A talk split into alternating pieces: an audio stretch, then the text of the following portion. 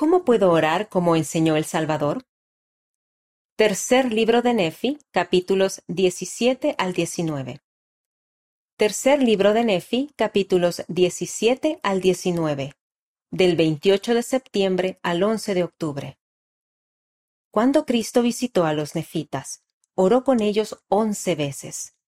Por medio de la palabra y del ejemplo, les enseñó cómo debían orar. Los profetas, videntes y reveladores de los últimos días continúan enseñando lo que el Salvador enseñó acerca de la oración. A continuación se indican algunos ejemplos. Lo que el Salvador enseñó. Oren por los demás. Velad y orad siempre. Orad en vuestras familias. No multipliquen muchas palabras. Seguid orando. Lo que enseñan los profetas videntes y reveladores de los últimos días. El orar por los demás con toda la energía de nuestra alma aumenta nuestra capacidad para oír y prestar atención a la voz del Señor.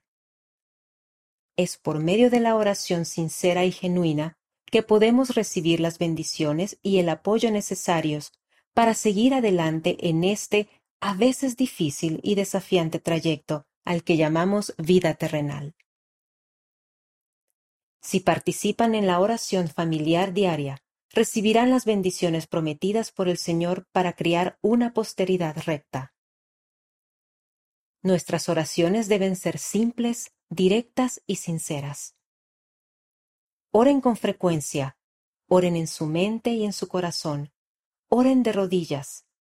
La oración es su llave personal para los cielos. La cerradura está del lado suyo del velo. Análisis. ¿Qué más han enseñado el Salvador y los profetas y apóstoles de los últimos días en cuanto a la oración? ¿Cómo pueden ayudar estas enseñanzas a fin de que sus oraciones sean más significativas para usted?